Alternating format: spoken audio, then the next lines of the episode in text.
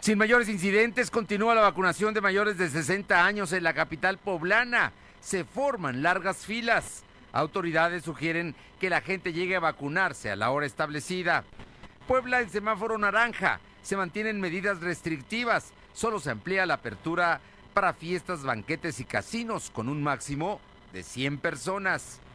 La candidatura de Claudia Rivera Vivanco a la presidencia municipal de Puebla por Morena para su reelección no fue transparente y puede haber cambios, advierte el gobernador.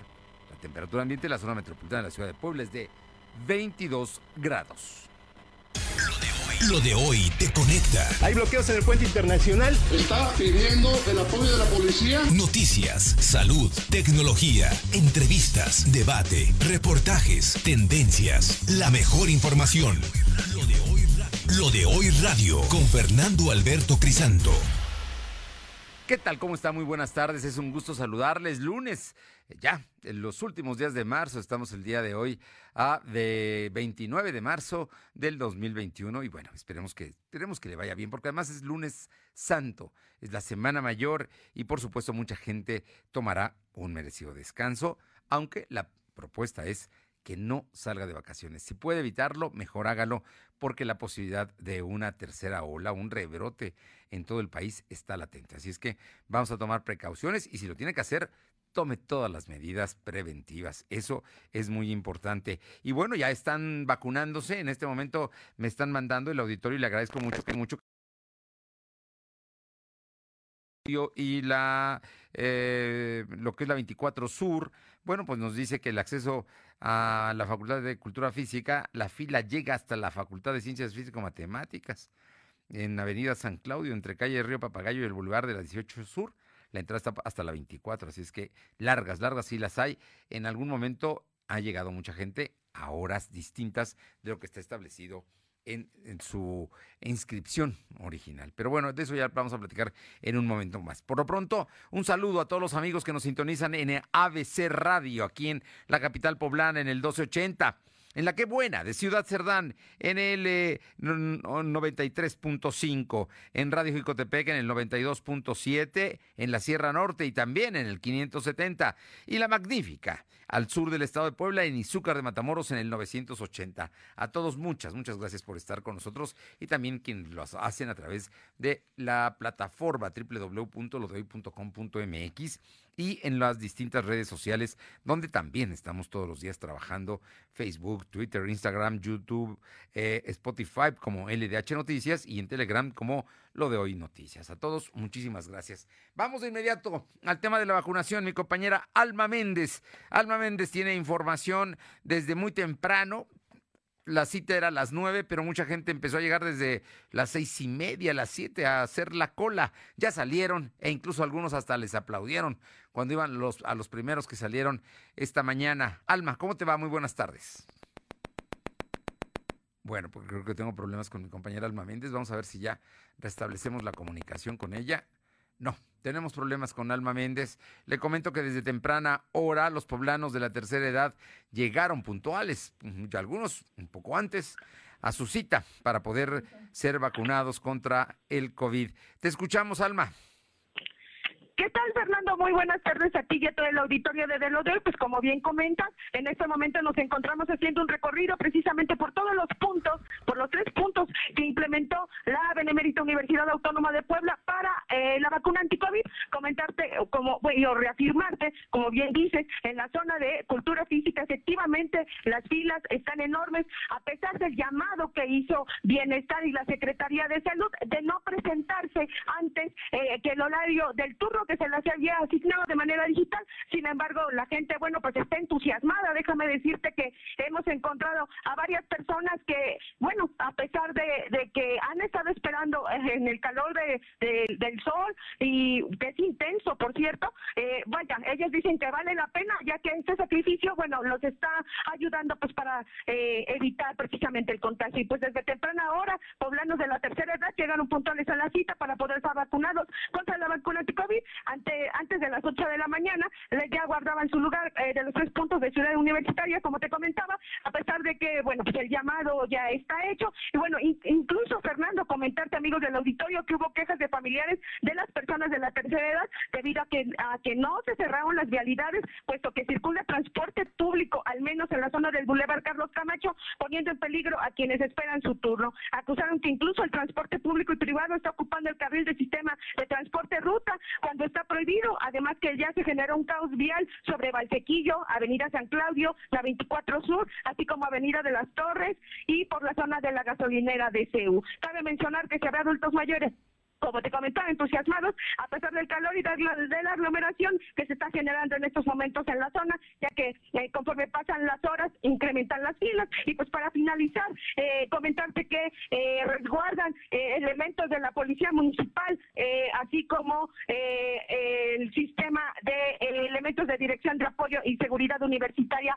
el DASU, para que no haya ningún contratiempo durante precisamente la vacunación, Fernando. La información. A ver, para un poco, para que a los que les toca martes, miércoles o jueves sepan, lo ideal es llegar con los 15 minutos previos que está establecido, de, acuerdo a su ficha de inscripción, que la tienen que llevar, por cierto, y con esa pueden pasar a las 9, a las 10, a las 11, a la hora que establezca ahí, 15 minutos antes, y la intención es que esas largas filas de miles, como en este momento nos está relatando, no sean tan grandes y obviamente pasen los que ahorita deberían estar pasando, los que tienen cita a las dos, ¿no? Es, sería lo ideal. Porque además, pasando los primeros filtros... El cual comentas, efectivamente ahorita eh, los problemas que se están generando es porque la gente piensa que se pueden quedar sin un lugar, sin embargo, eh, la gente, bueno, la, Secretaría de eh, Salud, y, Bienestar, está pidiendo que por favor lleguen con cinco minutos de anticipación a su hora que se le está asignando es más que suficiente.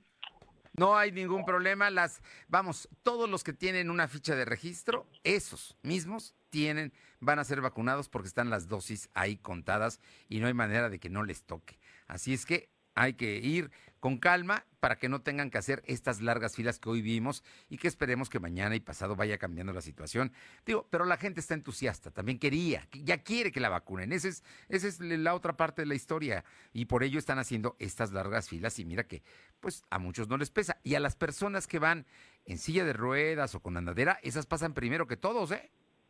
Así es, les da prioridad a ese eh, tipo de personas. Eh, en el primer filtro, ellas pasan porque además no entra ningún coche a Ciudad Universitaria, porque es parte de la seguridad y el protocolo, ni entra nadie que no tenga nada que hacer allá en Ciudad Universitaria.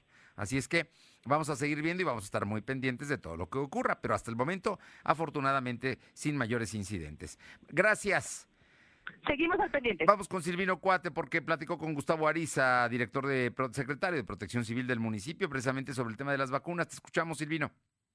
Muy buenas tardes, para informarte que no se ha reportado ningún incidente durante el inicio de la vacunación anti-COVID en Ciudad Universitaria de la así lo informó el secretario de Protección Civil, Gustavo Bonita Salvatore.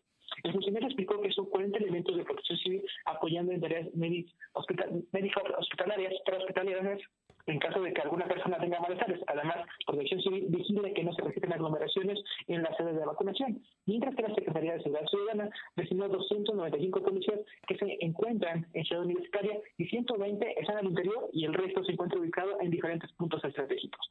En otro tema, Marina Salvatori anunció que por el tema de la tercera ola de COVID, el secretario recomendó a los poblanos evitar salir de vacaciones y en caso de que lo haga, pues resguardarse una vez llegando a la entidad poblana. Sin embargo, dijo que los recorridos que realizaron, pues se detectó que en varias zonas como la Capo, pues se han registrado personas que están saliendo de viaje, por ello exhorta a que no lo hagan. Una información. Bien, bien, bien. Bueno, pues ahí está. Oye, y por otra parte, ya se emitió un nuevo decreto que entra en función mañana hasta el 26 de abril, precisamente por parte del gobierno del Estado. Lo presentó hoy la Secretaría de Gobernación. Te escuchamos, Silvino.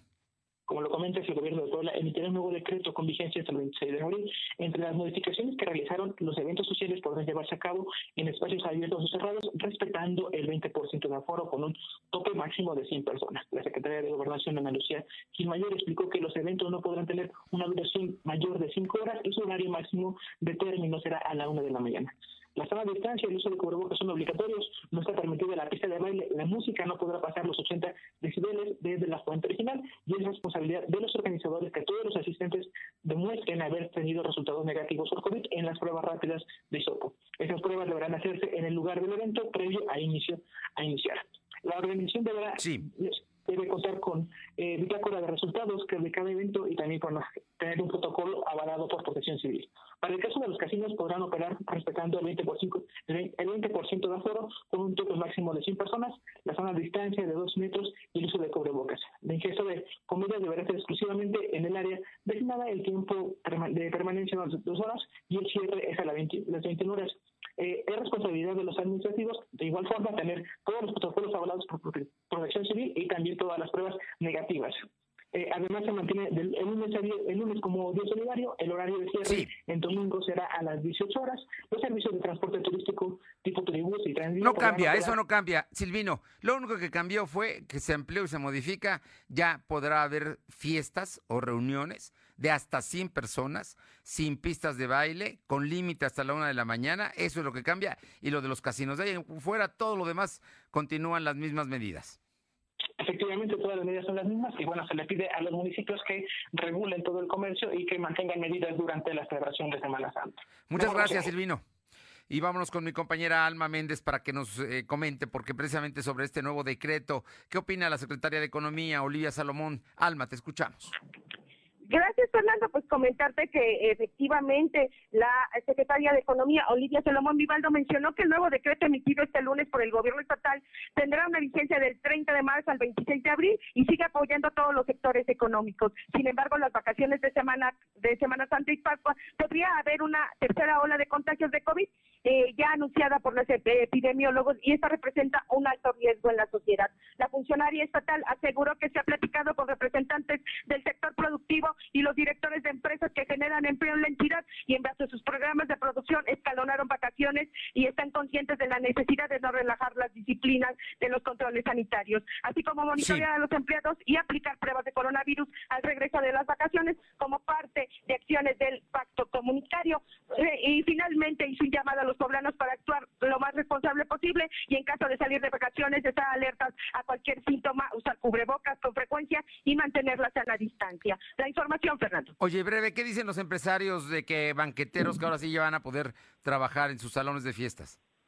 Comentarte que el presidente de la Organización de Salones Unidos, Víctor Picasso, se congratuló de estar contemplados dentro del decreto emitido por el gobierno estatal. Señaló que quizá tenga que invertir un porcentaje del 40% de lo que cuesta un evento para contar con todas las medidas sanitarias que exige la autoridad y poder recibir a sus clientes, incluso salir eh, tablas durante los meses siguientes con pérdidas pero incentivados por regresar a sus actividades. Y bueno, pues comentarte que eh, mencionó que para evitar nuevamente un cierre de este tipo de negocios va a tener que trabajar muy de la mano con sus clientes, ya que debe haber una ayuda mutua, por lo que les pedirán con anticipación la comprobación a los usuarios que cumplen con todas las medidas sanitarias para poder realizar su evento. La información, Fernando. Gracias. Eh, son las dos de la tarde con 13 minutos. Aure Navarro, Morena ya tiene candidata a la presidencia municipal, Claudia Rivera Vivanco, aunque todavía hay resistencias, ¿no? Para reconocerla. Platícanos, Aure. Buenas tardes. Efectivamente, en Puebla los partidos pues han empezado a formalizar la presentación de sus candidatos, como bien lo decías, Fernando. Fue este domingo cuando Morena presentó a Claudia Rivera Vivanco como el perfil que aparecerá en las boletas electorales del 6 de junio en busca de repetir en el cargo de la presidencia municipal. Respaldada por el dirigente estatal de este partido, Edgar Armendia de los Santos, Rivera Vivanco apeló a los inconformes con su designación a trabajar en equipo y desterrar viejas prácticas, ya que el propósito, dijo, es sacar adelante a la ciudad bajo el esquema de continuidad de la que ella dijo sabrá dar cumplimiento nombre de Morena. Sin embargo, como bien lo mencionaba Fernando, algunos bloques formados por consejeros de Morena siguen inconformes ante esto y este día anunciaron que orillados por la omisión de la dirigencia nacional del propio partido, pues hoy al concluir con la recopilación de documentos para impugnar en bloque la designación de candidatos impuestos, acudirán a la Ciudad de México para formalizar el recurso ante el Tribunal Electoral del Poder Judicial de la Federación, Fernando. Bueno, y Diestro que ya interpuso eh, impugnación y Gabriel Biestro que dice que mientras no le den su boleta o su reconocimiento eh, por parte del Comité Nacional, él va a seguir peleando porque no sea Claudia Rivera la candidata. Yo creo que ella va a ser. Pero bueno, ya estaremos pendientes. Muchas gracias. Gracias, buena tarde. Y voy con Silvino Cuate para que nos diga, el gobernador tampoco estuvo contento con la designación de Claudia Rivera. Dice que podría cambiar todavía el escenario. Te escuchamos. Efectivamente, el gobernador Miguel Barroso Huerta señaló que actualmente Claudia Rivera Ibanco es la candidata oficial de Morena. Sin embargo, eso podría cambiar, ya que el proceso está impugnado por el diputado local con licencia, Gabriel Yeso Medinilla. Barroso Huerta enfatizó que el partido está obligado a transparentar el procedimiento y las encuestas que se dio de base para seleccionar el perfil. Además, se debe dar a conocer la metodología que no que se utilizó para que no exista duda de los otros participantes. El titular del Poder Ejecutivo dijo que la definición de cualquier candidato es un acto de la mayor responsabilidad que se sujeta siempre a los procedimientos de la norma interna del partido. Resaltó que transparentar esos procesos internos en Morena son la única forma para demostrar que una democracia es legitimidad en la designación del perfil. La información. Gracias. Son las 2 de la tarde con 15, 2 con 15, regresando. La mesa de los columnistas de cada 15 días. Aquí platicaremos precisamente de poder y de política. Son las 2 con 15. Lo de hoy es estar bien informado. No te desconectes. En breve regresamos. Regresamos. México, su naturaleza, su cultura, sus colores, sus sabores, las diferencias. Entre todas y todos nos fortalece. Vamos a luchar para darlo todo con determinación, con orgullo, con fuerza. Va por el futuro, va por nuestra gente, va por el bienestar, va por las familias, va por esta tierra, va por México. El Partido de México. El mundo es un lienzo en blanco para decorar a color. Por eso píntalo con el regalón regalitro de Comex. Pintura gratis. Cubeta regala galón. Galón regala litro. Más fácil, pide en línea, a domicilio y a tres y seis meses sin intereses. Solo en Comex. Vigencia el 18 de abril. Consulta términos en tienda. Lo de hoy es para ti. Conéctate a www.lodehoy.com.mx y suscríbete para recibir la mejor información en tu email. La vacuna contra la COVID-19 ya está en México y durante los próximos meses llegarán millones de dosis más. La vacunación es universal y gratuita, empezando con el personal médico. Es momento de esperanza y tu ayuda es muy importante para enfrentar al coronavirus. Mientras te toca vacunarte, quédate en casa. Mantén limpias tus manos y guarda sana distancia. Recuerda, si te cuidas tú, nos cuidamos todos. Gobierno de México. Lo de hoy es estar bien informado. Estamos de vuelta con Fernando Alberto Crisanto. Exponiendo todas las cartas sobre la mesa. Casilla 21. Son las 2 de la tarde con 17 minutos y le agradezco muchísimo esta tarde a mi querido amigo Rodolfo Ruiz, eh, director de iConsulta y de, también autor de La Corte de los Milagros, poder platicar con él. Y saludamos donde esté a Jorge Rodríguez porque anda, anda tomando un merecido descanso, así es que ya se reintegrará la próxima sesión. Pero Rodolfo, hay mucha información de poder y de política y esta mañana te leía yo con mucho detenimiento de, de lo que está sucediendo y de lo que va a suceder, porque tú mismo advertías la semana pasada de la posibilidad de que en función de la toma de decisiones de quién fuera candidato o candidata de Morena a la presidencia municipal, iba a haber un ajuste o de, de, las fuerzas que confluyen en ese partido político. Muy buenas tardes y muchísimas gracias, Rodolfo. Fernando, ¿cómo estás? Buenas tardes. Pues bien, Pues aquí una escuchándote. Digamos, polémica, ya se esperaba, controvertida, ya se esperaba, este, que el que resultara perdedor no iba a aceptar los resultados, también se esperaba, y pues en este caso resultó Biestro, es, un, es el gran damnificado de este proceso, o uno de los grandes damnificados de este proceso, y como ya lo anunció desde el viernes que se supo que Claudia Rivera sería la candidata, que va a impugnar el, el resultado, que va a impugnar la, la, encuesta. De hecho, vino cuestionando él eh, días antes de que se dieran a, de, de, que Morena hiciera público su resultado, venía cuestionando el procedimiento, decía que era opaco, pero la verdad es que así han sido todos los procedimientos de Morena. Eh, el problema es, está en que ahora, Fernando, existe un resolutivo del Tribunal Electoral del Poder Judicial de la Federación que obliga a Morena a transparentar las, las encuestas. Y yo creo que es lo que tendría que ocurrir, aunque insisto, esta ha sido la dinámica esta ha sido, digamos, la costumbre que ha prevalecido en Morena. Hay que recordar que en, los dos procesos donde Luis Miguel Barbosa salió resultado, salió nominado como candidato de Morena a la gubernatura de Puebla, primero en 2018 y luego en 2019, en ninguna de las dos ocasiones se dieron a conocer los resultados de las encuestas. ¿Y en las encuestas? Los resultados de ambos, de, ambos métodos fueron reservados. El problema, insisto, es que ahora ya existe un resolutivo del Tribunal Electoral que obliga a Morena a transparentar estos resultados.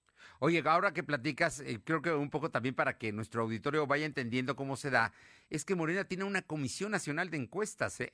Antes originalmente las mandaban a hacer con empresas privadas, pero ahora ellos mismos aplican sus encuestas y por eso guardan con mucho recelo los resultados, ¿no? Con todo y que dices, y dices bien, hay un resolutivo del Tribunal Electoral del Poder Judicial de la Federación que los obliga a transparentar. Y yo creo que es a lo que va a apelar Gabriel Biestro y también algunos consejeros estatales, Rodolfo. Así es. Este, y bueno, y creo que, digamos, el camino para que Claudia Rivera sea candidata pues, todavía es largo. O sea, todavía tiene que pasar varias aduanas. Tiene que pasar, eh, digamos, la aduana de la, de la impugnación, de la inconformidad de Gabriel Biestro, que seguramente llegará al Instituto Electoral del Estado y de ahí, de ahí pasará al Tribunal Electoral del Estado de Puebla. Son dos aduanas difíciles en las que el gobernador podría tener alguna influencia y donde eh, pues, la candidatura de Claudia Rivera podría atorarse. Esta mañana el gobernador hablaba, y creo que vale la pena subrayarlo, de que no todo está resuelto y el escenario puede cambiar. Textual, ¿eh? O sea, digo, no, como bien dices, son pasos que tienen que dar, porque hay que eh, también subrayar que la campaña para eh, presidentes municipales en Puebla y diputados locales empieza el 4 de mayo. Es decir, que tienen que pasar todo abril. ¿Sí, Rodolfo?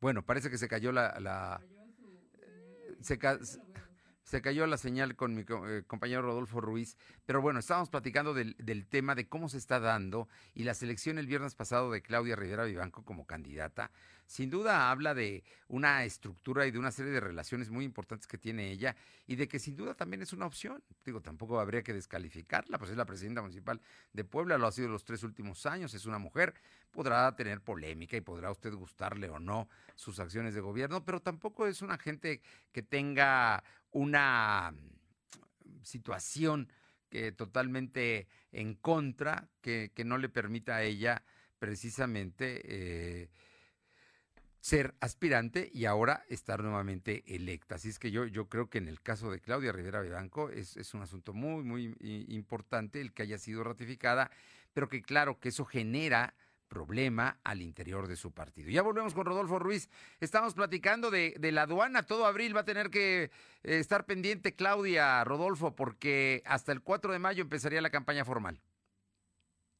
Perdón, Fernando, no te escuché. La vez que este, creo que estamos teniendo dificultades o yo estoy teniendo dificultades para la transmisión. Ah, no escuché la pregunta. No, no, bueno, la, pregunta era, que decías tú de las aduanas que tiene que pasar Claudia Rivera. Ya hablabas de dos, del Tribunal Electoral del Estado y del Instituto Electoral, aparte del federal, pero tiene ahora que aguantar todo el mes de mayo, este Rodolfo, porque la digo todo el mes de abril, porque en mayo empieza la campaña.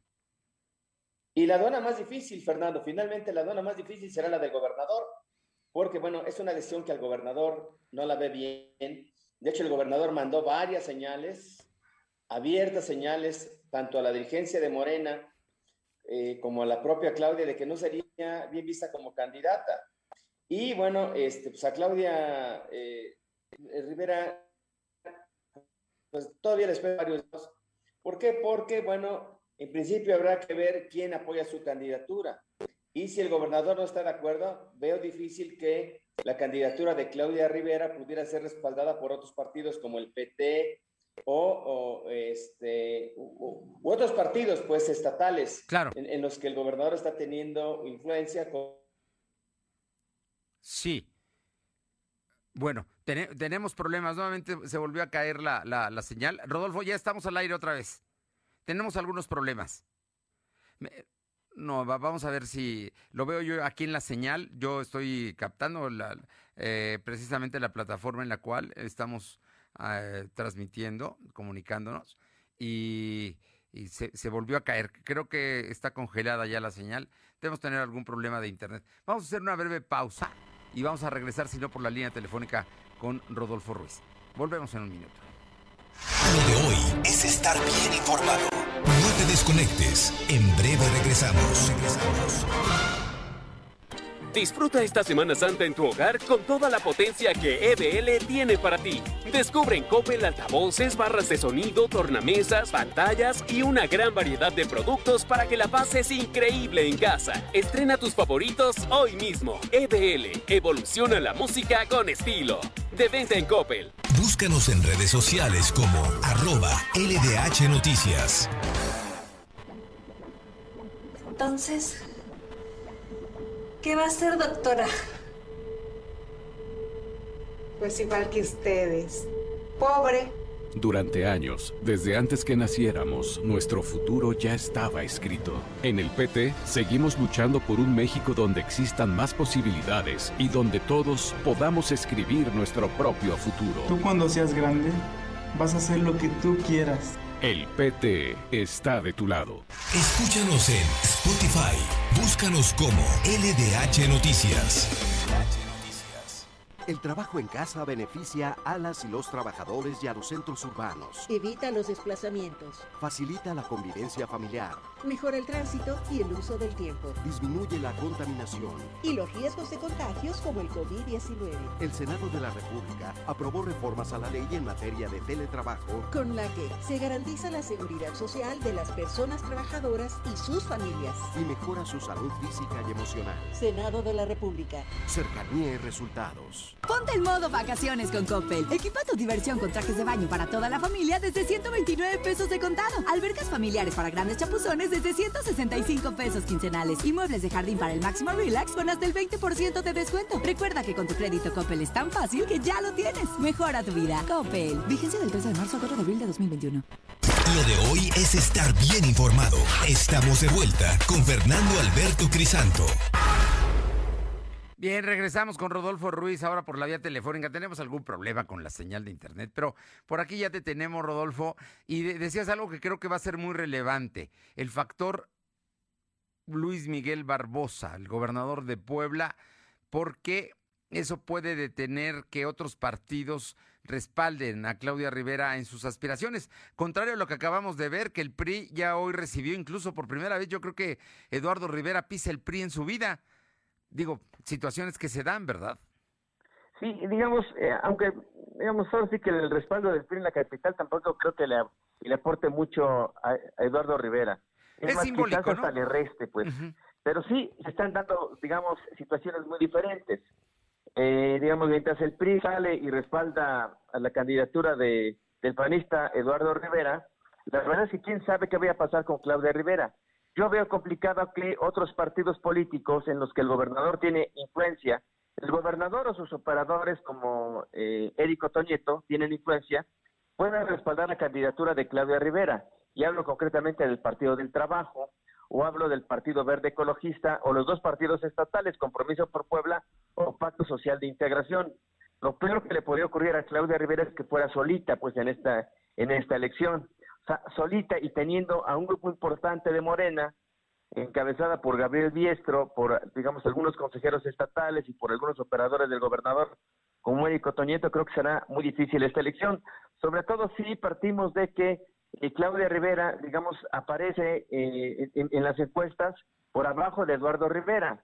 Hay que distinguir que el PAN y Morena aparecen en las encuestas muy parejos, pero cuando al PAN se le pone candidato y a Morena se le pone candidato, hay una ventaja de Eduardo Rivera. Hay algunos que dicen que es de, de, 15 puntos y yo creo que 15 puntos son demasiados y para revertir en, una, en un proceso tan corto como el que vamos a vivir. Oye, bueno, entonces, ese escenario, tú, sí, tú eh, de, de, acuerdo a tu experiencia, ¿crees que todavía le falta, le falta a Claudia Rivera para consolidar la candidatura? Sí, mira, este, yo creo que como tú lo decías al principio, yo creo que finalmente Claudia va a ser la candidata, pero si, digamos, se mantiene la dinámica que estamos viendo, creo que será muy difícil para Claudia, digamos, eh, reelegirse como presidenta municipal, sobre todo si no tiene, digamos, la unidad de, Moreno o de, todo el partido, y si no cuenta con el respaldo de otros grupos eh, partidistas y otras organizaciones. Y teniendo gobernador en contra, pues lo veo muy complicado. Ese, es, ese sería el escenario. Oye, y bueno, este, entre otras cosas, lo de Eduardo Rivera, ¿cómo, cómo lo ves? Ya, ya empezaron ahora sí los panistas, ya, digamos, ya se quitó la presión que todavía existía hasta la semana pasada, porque ya incluso el Comité Nacional ya avaló a los candidatos.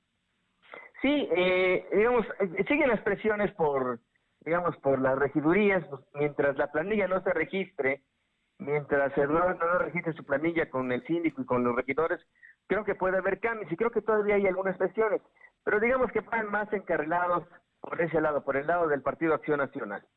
Eh, y yo creo que Eduardo pues, tampoco va a un día de campo, creo que él tendría que hacer más de lo que ha venido haciendo. Él hoy viene, yo diría, ganando de muertito, ¿por qué? Pues porque las circunstancias le favorecen.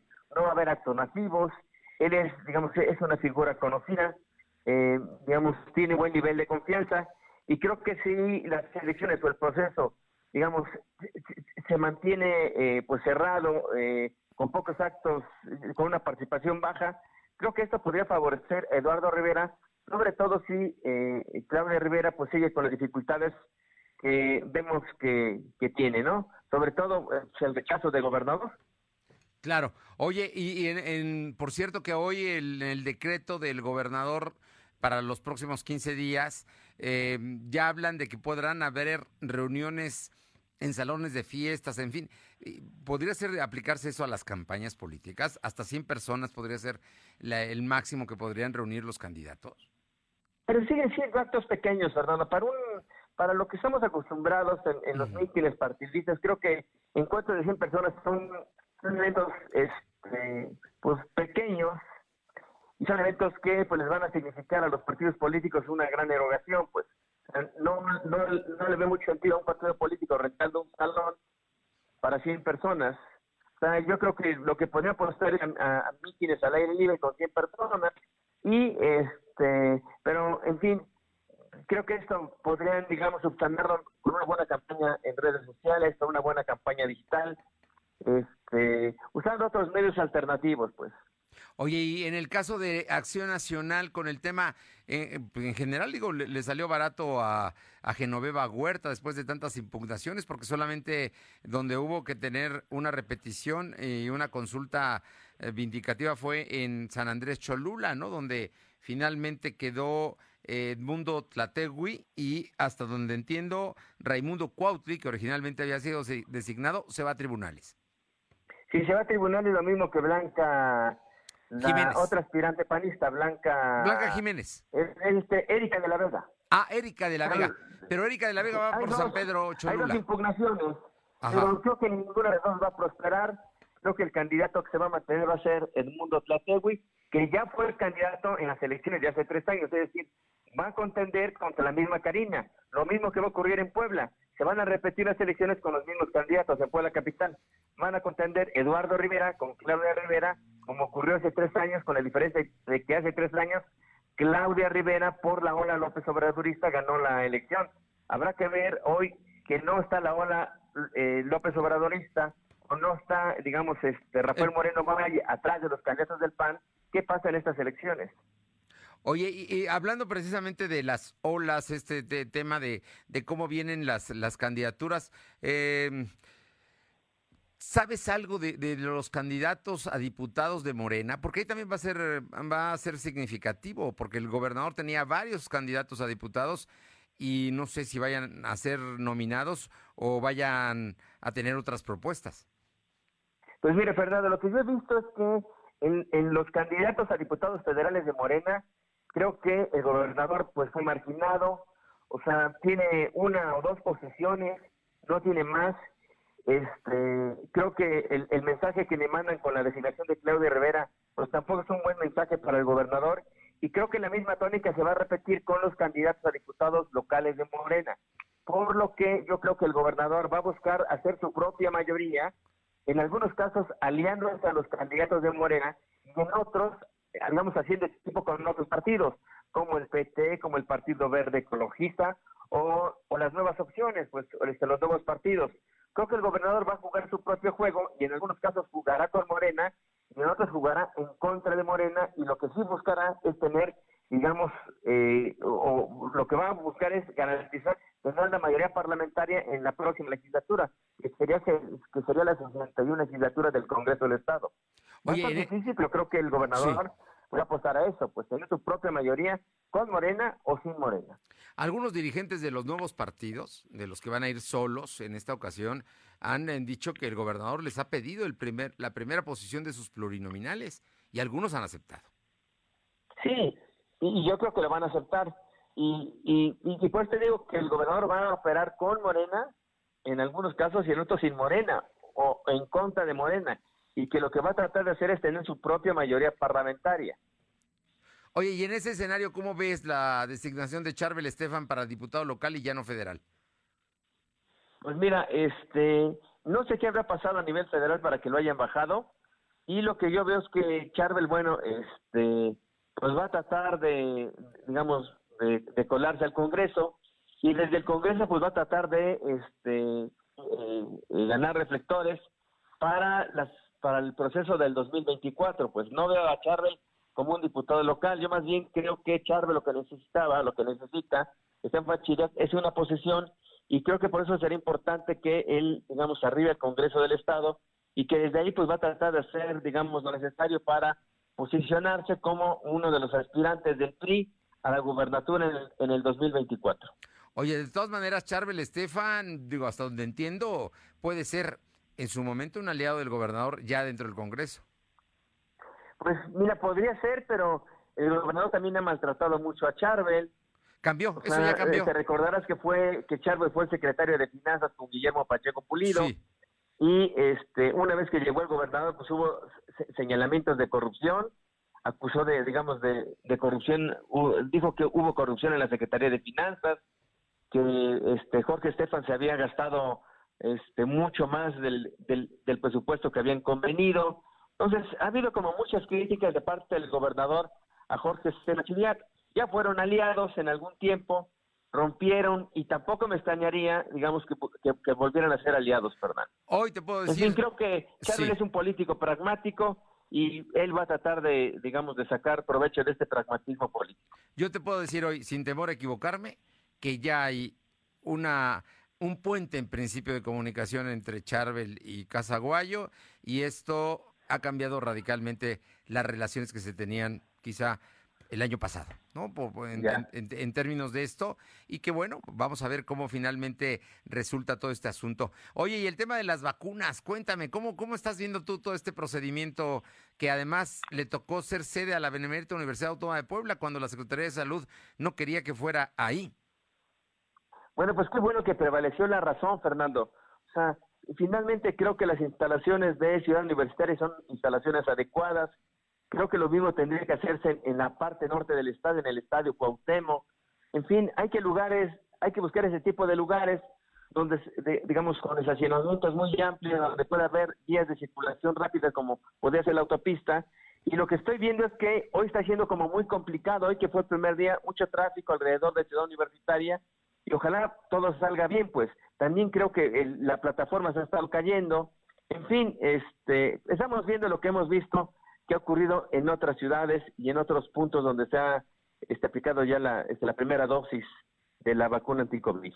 Oye, pero pareciera que al presidente López Obrador ahora sí le preocupa el tema de la de la vacunación, ¿no? Está acelerando la vacunación de los mayores de 60 años y pues él espera empezar a aplicar ¿qué será? 500 mil dosis diarias, ¿no? Que sería más o menos eh, un ritmo distinto al que hasta ahora hemos llevado. Pues ojalá lo hiciera, Fernando. Ojalá las vacunas se aplicaran lo antes posible, independientemente de, si eso va a tener un beneficio, un perjuicio electoral. Creo que lo que urge es aplicar, digamos, vacunas al, mayor número de, de, habitantes y pues, que, la, que la población también se cuide porque pues, de nada sirve que unos estén aplicando la vacuna muy pocas, por cierto, para el número de habitantes del, del, del, municipio, del estado o del país, mientras otros están yendo de vacaciones sin sana distancia, sin las medidas, eh, digamos, preventivas necesarias. Y yo creo que lo que vamos a tener es que después de Semana Santa vamos a tener una tercera ola que va a hacer, digamos, trizas o que va a barrer, digamos, lo que se haya avanzado en materia de vacunación. Oye, y preguntándote, ¿tú opinas que la vacuna se va, a ser utilizada como elemento político, como, como un factor en, para la elección del 6 de junio? Pues mira, este, yo creo que pues ya se está utilizando. Yo veo los spots de Morena, donde ellos ya, digamos, este, venden este beneficio, pero yo no sé si, si, si los electores vayan a creer ese tipo de, de cosas. En realidad creo que, digamos, ha habido una mala logística, creo Creo que las acciones del gobierno para combatir esta pandemia han sido ineficaces, ineficientes, que ha habido una gran irresponsabilidad y que creo que eso, pues, digamos, un, sector importante del electorado podría cobrarle factura a Andrés Manuel López Obrador.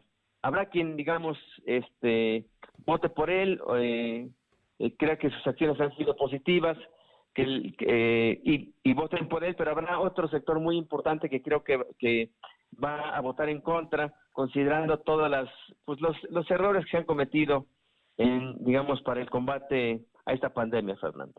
Oye, y en el caso del Instituto Nacional Electoral que está sometido a la presión, como nunca habíamos visto de un presidente de la República contra la autoridad electoral. Pues y, y desgraciadamente el, tribunal pues se ha visto este poco autónomo, Fernando. Ese es, ese es lo más lamentable, pues. Pero, se prometió una división de poderes. Eh, este, la cuarta transformación habló de una división de poderes a nivel nacional. A nivel estatal, el gobernador, uno de sus, de sus principales temas en la campaña fue, eh, digamos, la división de poderes, una reforma de Estado para fortalecer la división de poderes. Y lo que estamos viendo es que esto solamente quedó en promesa de campaña, porque en la práctica, digamos, eh, ni, el, ni el Ejecutivo Federal ni el Ejecutivo del Estado respetan la división de poderes, no respetan al poder, al, poder judicial y han convertido al, poder legislativo en un órgano de trámite. Bueno, pero por lo pronto la autoridad eh, electoral federal está en la picota, ¿no? Está en, verdaderamente en un momento muy complicado por todas las presiones que está recibiendo. Sí, aunque digamos, eh, si juzgamos las últimas resoluciones y nos referimos en concreto a la de Félix Salgado Macedonio, pues creo que hubo una mayoría contundente, Fernando. O sea, este, una mayor, no, fue una mayoría, digamos, no fue un voto la diferencia, sino fue una mayoría contundente la que votó en contra mantener el registro a Félix Salgado eh, Macedonio por no haber eh, hecho la comprobación de sus gastos de precampaña. Claro. Bueno, pues vamos a ver cómo resulta todo esto. De todas maneras, la próxima semana, el próximo domingo, arranca o cambia el horario de invierno, eh, entra el horario, el horario de verano, cambia el de invierno, pero ese mismo día arrancan las campañas federales, ¿no? Y vamos a ver ya a más actores políticos en escena. Así es, Fernando. Y pues lo deseado es que la gente, digamos, se anime y participe, no deje de votar, porque si no vota, nosotros tomarán las decisiones por ellos. Muy bien. Rodolfo, yo sé que vas a tomar un merecido descanso, pero que también le vas a dar mantenimiento al sin duda exitoso portal y consulta. Y te vamos a extrañar toda la semana, Rodolfo. Pues mira, este, vamos a estar en, digamos, en activo. El, portal sí está, digamos, en, un proceso de mantenimiento por cambio de servidores. Es un proceso muy complicado. Pudimos haber mantenido el portal, pero sí va a estar cayendo constantemente. Entonces preferimos mejor hacer un receso de una semana en, digamos, para hacer un cambio, digamos, con más tranquilidad sin estar afectando a nuestros usuarios, a nuestros lectores. Y el, próximo lunes estaremos ya de regreso. Eh, lo digo, lo digo no Muchas gracias, Fernando. No, lo digo no por otra cosa, sino porque ya ves que luego empiezan las especulaciones y las situaciones. Yo creo que además el trabajo, la línea editorial, la línea política que ha asumido y consulta desde su fundación no ha cambiado, ¿no? Y yo creo que hacen un buen periodismo y ahora se van simplemente a una toma de, de unos días para unos ajustes. Así es, Fernando. Y el, y el próximo lunes estamos de regreso. Muchas gracias. El próximo lunes estaremos leyendo, por, por supuesto, y aquí seguimos a tus órdenes. Y de veras, muchísimas gracias, como cada 15 días, eh, por tu tiempo y por estar con nosotros. No, al contrario, muchas gracias a ti, Fernando. Un fuerte abrazo. Saludos y fuerte abrazo a toda la audiencia. Gracias, Rodolfo Ruiz, eh, director de consulta, autor de la muy leída Corte de los Milagros. Son las 2 con 44. Lo de hoy es estar bien informado. No te desconectes. En breve regresamos. Regresamos. Hola, ¿me escuchan? No te. ¿Tienes prendida la cámara? ¿Tienes prendido tu micrófono? Ay, no te escucho. No pudiste juntarte con tu familia, pero igual se mantuvieron unidos. La contingencia sanitaria nos ha limitado, pero el INE quiere asegurarse que tu opinión cuente. Por eso si tu INE venció en 2019 o 2020, igual te servirá para votar y como medio de identificación hasta el 6 de junio de 2021. En 2021, el voto sale y vale. Contamos todas, contamos todos. INE. El mundo es un lienzo en blanco para decorar a color. Por eso píntalo con el regalón regalitro de Comex. Pintura gratis. Cubeta regala galón. Galón regala litro. Más fácil, pide en línea, a domicilio y a tres y seis meses sin intereses. Solo en Comex. Vigencia el 18 de abril. Consulta términos en tienda. Lo de hoy eres tú.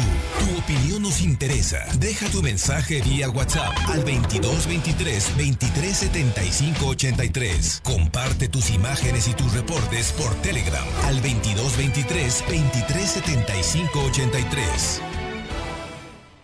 El Tribunal Electoral del Estado de Puebla garantiza que los actos y resoluciones electorales se sujeten al principio de legalidad, brinde solución a los conflictos antes, durante y después de las elecciones. Ciudadanía, partidos políticos y agrupaciones cuentan con este organismo jurisdiccional autónomo que asegura legalidad, imparcialidad, certeza, equidad, objetividad y máxima publicidad en los resultados, juzgando con perspectiva intercultural y de género. Por una cultura democrática, Tribunal Electoral del Estado de Puebla, hacemos respetar tu voto. Lo de hoy es estar bien informado. Estamos de vuelta con Fernando Alberto Crisanto. Son las 2 de la tarde con 46 minutos, 2 con 46. Sigue la vacunación, siguen las largas filas, pero eh, también, también ya hay, ya hay una, no se sabe exactamente la fecha, pero ya hay una cantidad muy importante de vacunas que van a mandar a Puebla en las en el mes de abril. Te escuchamos, Silvino. Efectivamente, como lo comentas, Puebla recibirá 356.925 vacunas anti-COVID de Pfizer, AstraZeneca y Sinovac para la aplicación de la segunda y primera dosis a adultos mayores de 60 años de edad. Sin embargo, aún no hay fecha exacta de cuándo se realizará la aplicación, así me informó el secretario de Salud, José Antonio Martínez de García. El funcionario estatal comentó que la dependencia de su cargo envió dos camiones a la Ciudad de México para recoger las vacunas. Además, este lunes comenzará la de trabajo con la Delegación de Bienestar para diseñar la logística de la aplicación. Aseguró que el proceso hará eh, marcha forzada, será marcha forzada, ya que el próximo día vencen el plazo que tienen que tienen los adultos mayores para recibir la segunda dosis. Por otra parte, el secretario comentó que este lunes dio inicio en tres puntos de la ciudad universitaria de Bravo la aplicación de vacuna a adultos mayores que habitan en la zona sur. Explicó que se registraron más de 65 mil adultos mayores de 60 años, sin embargo, reconoció que hubo fallas durante el registro de todos los datos. Por ello, se habilitará un correo electrónico para que los ciudadanos puedan exponer las problemáticas que tuvieran. Es importante mencionar que la Secretaría de Gobernación, Ana Lucía Gil Mayor, informó que con dos muertes más en Estados Unidos suman 633 migrantes que han fallecido por coronavirus. Información. Bueno, pues ahí está. Van a llegar, sabemos ya, dijo el secretario de Salud, 356 mil, 357 mil vacunas casi es lo que va a llegar de, de Pfizer, AstraZeneca y Sinovac, la China, ¿no? Es, es lo que ya está programado para que reciba Puebla por lo menos para la segunda dosis y para nuevos, quizás los del norte de la ciudad de Puebla, eso será en abril próximo. Oye, y nada más cuéntame, en el caso de, hoy se dieron a conocer datos, ¿cómo, cómo mm, estuvo el fin de semana en, en términos de contagios en Puebla?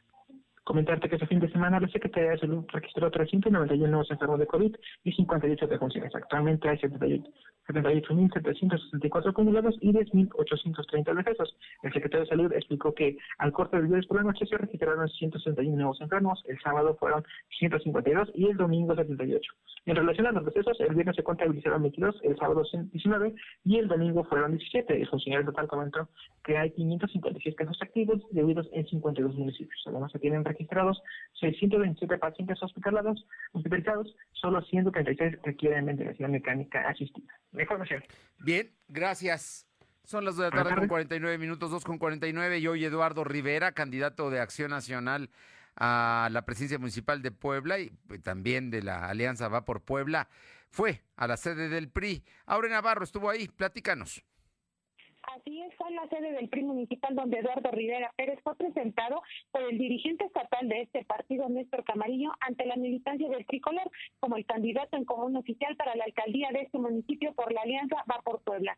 El candidato común por PAN y PRD tuvo su primer encuentro con la militancia priista que lo respaldará como parte del proceso electoral que se vivirá en la entidad del 6 de junio y donde han advertido intentarán recuperar al municipio de los gobiernos de Morena, acompañado de su esposa y recordemos expresidenta del sistema DIS municipal Liliana Ortiz Rivera Pérez fue recibido con porras como Lalo amigo, el priismo está contigo, a tiempo de haberle colocado pues el chaleco tradicional que es de color rojo, que representa el brazo político de uno de los partidos que lo respaldará para la elección del 6 de junio, que es el tricolor. Una vez que concluyó el encuentro, Fernanda Auditorio Rivera Pérez confirmó que será la próxima semana cuando haga su registro oficial, en tanto sigue el proceso bueno para definir quiénes formarán su planilla. En tanto considero también que el figurar por segundo vez en las boletas electorales con su contrincante de Morena, Claudia Rivera Vivanco, pues no se trata de una revancha, sino de que los capitalinos tendrán la oportunidad de elegir pues a la mejor opción el 6 de junio, Fernando. Bien, muchísimas gracias. Gracias, buena tarde. Buena tarde, Aure. Y vamos con mi compañera Alma Méndez. Alma, ya está en la, la Semana Santa, que es la, la mejor semana para la eh, compra y venta de mariscos y pescados. Te escuchamos, Alma. Gracias, Fernando. Nuevamente, eh, comentarte que efectivamente nos comentaron que eh, el sector de mariscos y pescados, que en esta temporada de Semana Santa, eh, tienen eh, un, un, este, perdón, mencionaron que durante la pandemia de COVID-19 no hubo cierres de negocios de este rubro, pero sí disminución de personal, ya que sus ventas solo eh, se dieron entre 30 y 35%, lo cual dejó sobrevivir con gastos corrientes. Mencionaron que eh, en esta temporada de Semana Santa lo que están haciendo es que la gente regrese a consumir este tipo de productos y desmintieron que estos no son tan caros en esta temporada. Dijeron que eh, entre eh, estos, eh, digamos que eh, el pescado más famoso que se consume en este tiempo está entre 40 y 80 pesos el kilo. Todo depende del gusto del consumidor. Y bueno, pues finalmente señalaron que lo más importante es recuperar a sus clientes, así como demostrar que el producto es confiable. Esto porque además de las cualidades del mismo son recomendadas por los doctores y sobre todo porque actualmente la salud debe cuidarse por temas de pandemia. La información, Fernando. Bien, oye, sigues en Ciudad Universitaria, ¿cómo van las cosas? Comentarte, Fernando, que, eh, bueno, en este momento eh, todavía siguen las largas filas y bueno, ahorita ya están personas incluso que van en los turnos de las 3 de la tarde. Volvemos a comentar que efectivamente se están adelantando a su hora y bueno, eso es lo que está haciendo que siga la aglomeración. Comentarte que eh, las filas no bajan, incluso incrementan. Nosotros estamos en este momento en eh, la avenida eh, Carlos Camacho y bueno, Sí, en todo sigue igual, Fernando, incrementa, incrementan las filas y bueno, la gente sigue contenta, pero un poco eh, estresada por el tema del tráfico que se genera. La información. Oye, nada más, el, el- ¿qué tiempo tarda una persona desde el momento que se forma hasta que sale? Nos comentaron que en la parte de adentro eh, están tardándose tres minutos para inyectarlos, 30 minutos en observación, por lo regular están saliendo eh, a los 45 minutos y bueno, pues Sí, pero para llegar- algunos están tardando un poco más, pero es por el tema de que este pues la gente está llegando. En la larga fila es donde más tiempo se están tardando, ¿no? Pero bueno, vamos a ver si las cosas mejoran más tarde y mañana. Gracias. A tus órdenes. Bueno, vámonos con más información. La Diputación Federal de Morena revisará las facultades con que opera el Instituto Nacional Electoral para garantizar que aflore la decisión soberana del pueblo en los comicios federales de junio próximo. Vamos a plantear, con apego a las facultades electorales de la Cámara de Diputados, una revisión minuciosa sobre el actuar de este órgano electoral para que se garantice la decisión soberana del pueblo de México en los próximos comicios, adelantó el coordinador de Morena en San Lázaro, el poblano Ignacio Mier. Revisión, revisión, pero con lupa, Morena. No los quieren. Vamos con Paola Aroche, Atlisco Puebla. Te escuchamos, Paola. Y comentarles que un avance de poco más del 50% muestra la construcción de la Academia de Béisbol eh, que será construida por el equipo de béisbol de Puebla y el Ayuntamiento de Atlisco. En esto en el campo de módulo deportivo La Alfonsina, lo destacó el alcalde Guillermo Velázquez. Y es que en su primera etapa constructiva, la Academia de Béisbol contempla la construcción de un módulo de dormitorios, regaderas, baños, cocina, comedor, oficinas, salones y áreas de entrenamiento para eh, pues todas las, las promesas de este de, de este equipo. Asimismo, se adquirirá e instalará mobiliario, además de que se colocarán instalaciones hidrosanitarias, eléctricas, de voz y también de otros eh, de otros para que puedan eh, entrenar y de este lugar puedan salir grandes promesas del béisbol. Muy bien, algo más, Paola.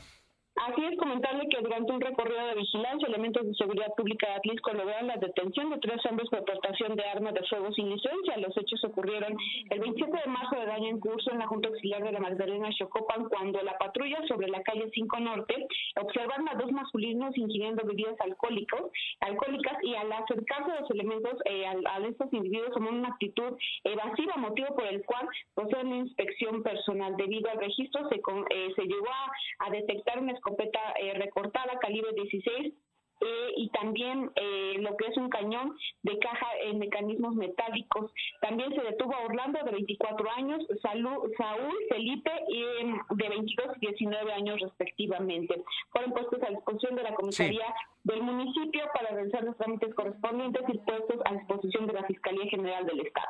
Bien, muchísimas gracias, Paola. Buenas tardes. Y le comento antes de ir con mi compañera Luz María Sayas que hay ya la destitución, se destituyó eh, al director de la policía de Tulum por el caso de Victoria. Victoria, una salvadoreña que eh, fue detenida, según esto, por escandalizar el sábado pasado.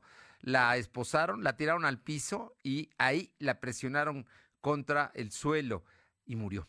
Murió esta mujer salvadoreña que estaba, vivía en Tulum, que era residente aquí en México, temas, temas tan desagradables, vergonzosos, dijo el presidente López Obrador esta mañana al calificar esta muerte, este feminicidio. Luz María Sayas, ¿qué pasó en Tlachichuca? Buenas tardes. Hola, ¿qué tal, Fernando? Muy buenas tardes eh, para ti, los radioescuchas de lo de hoy. Te comento que lamentable fin de semana en el municipio de Tlachichuca, Puebla, ya que Altagracia es privada de la vida este viernes por el por Rosendo, su esposo de la víctima, después de una fuerte y acalorada discusión en el interior de su domicilio en la calle 5 de Mayo. Posteriormente, al ver el cuerpo sin vida de, la de Altagracia, el hombre se dio a la fuga con rumbo desconocido. Vecinos piden auxilio a través del 911 por parte de ellos y bueno, llegaron los paramédicos. Lamentablemente la mujer ya no contaba con signos vitales. Instantes después llegó la policía municipal para acordonar el lugar y continuar con los trámites correspondientes. Y de última hora, Fernando, déjame decirte que este sujeto que es Rosendo Castro, ahora sabemos que se llama Rosendo Castro, hace aproximadamente después de las 12 del mediodía, bueno, pues ya fue encontrado sin vida se suicidó en este en unos terrenos de labor. Esto en este momento se está haciendo el levantamiento del cuerpo de esta persona que privó de, de la vida a su propia esposa el día viernes, Fernando.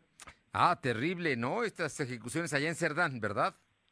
Esto sí, pertenece al municipio de Tlachichuca, Puebla, ah, que está a 20, 25 minutos de aquí del municipio de Chalchicomula de Cerdán. Este feminicidio. Oye, tenemos un, un minuto, no menos de un minuto. Dinos, ah, hubo ejecutados en Ciudad Cerdán. Así es, lamentablemente dos primos fueron ejecutados este fin de semana en la Junta Auxiliar de la Colonia de la Gloria. Lamentable los hechos también que se vivieron este este fin de semana aquí en el municipio, ya que fue todo se habla de un ajuste de cuentas en donde fueron ultimados estas dos personas. Al lugar llegó policía estatal y policía municipal de aquí del municipio de Chalchicomula de Sesma y bueno, fueron reconocidos uno de ellos por su madre y bueno, posteriormente por el otro familiar. Comentarte es muy importante comentarte que ellos, bueno, tienen el mismo apellido y están de aquí del municipio de, de la Junta Auxiliar de la Colonia de la Gloria. Lamentable los hechos de este fin de semana, Fernando. Gracias. Y por Buenas su, tardes. Por su participación en la privación de la libertad de una mujer en 2014, la Fiscalía General del Estado obtuvo sentencia condenatoria contra Héctor de 34 años de edad, por la que deberá pasar 80 años de prisión. En la, esto ocurrió en 2014, apenas lo están sentenciando, 80 años de prisión, un feminicidio que se dio precisamente aquí en el municipio de Libres, en Puebla. Gracias por haber estado con nosotros. Es lunes. Seguirá la vacunación lunes, martes, miércoles y jueves. Nosotros vamos a trabajar todos los días aquí. Mañana lo esperamos aquí en punto de las dos y vamos a cuidarnos. Es, es lo mejor en este momento porque la amenaza de la tercera ola, de la tercera ola de contagios está ahí, muy latente como un riesgo para todos los mexicanos. Así es que vamos a cuidarnos. Nos encontramos mañana en punto de las dos. Buena tarde, buen provecho. Hasta mañana. Gracias.